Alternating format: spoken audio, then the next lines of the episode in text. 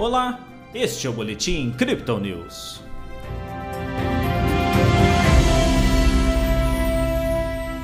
De olho nas contas públicas, a Bolsa de Valores brasileira apontou queda nesta terça-feira.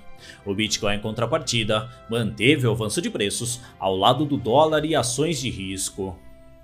Ontem, Bovespa teve queda de 0,43%. Hoje, o índice manteve a tendência com descida de 0,55%. O dólar avançou, ficando cotado a R$ 4,66.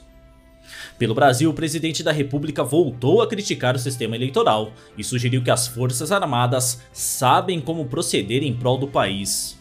O aumento dos servidores públicos federais também preocupa o mercado sobre o risco fiscal em 2023. Lá fora, o FMI cortou a projeção do PIB global deste ano em 0,8%.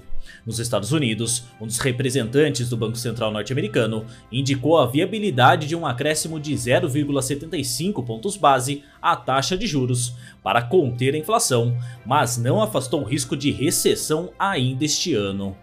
A China tenta conter a queda do minério de ferro, enquanto coloca mais uma cidade em lockdown por conta da Covid-19.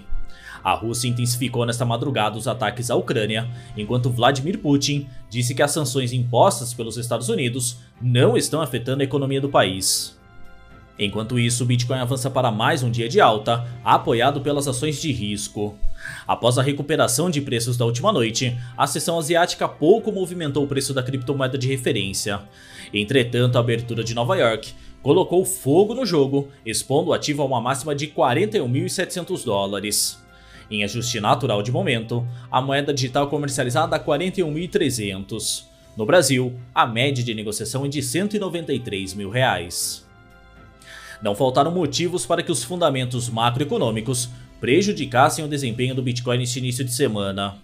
Segundo os analistas da Crypto Digital, parece que a fala de um dos representantes do Banco Central norte-americano sobre um possível aumento de 0,75 pontos base nos juros afetou muito mais o mercado tradicional do que o Bitcoin, pelo menos por enquanto.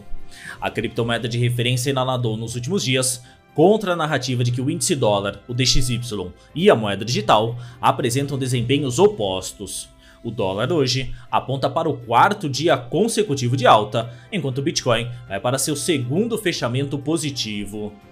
De qualquer forma, pode-se entender que a força vendedora está cada vez mais enfraquecida. Nossa equipe destaca os dados on-chain, que mostram uma redução considerável dos detentores de curto prazo, indicando que a realização de lucros e a minimização de prejuízos por este grupo já foram encerradas. Enquanto isso, os detentores de longo prazo permanecem com seus estoques armazenados.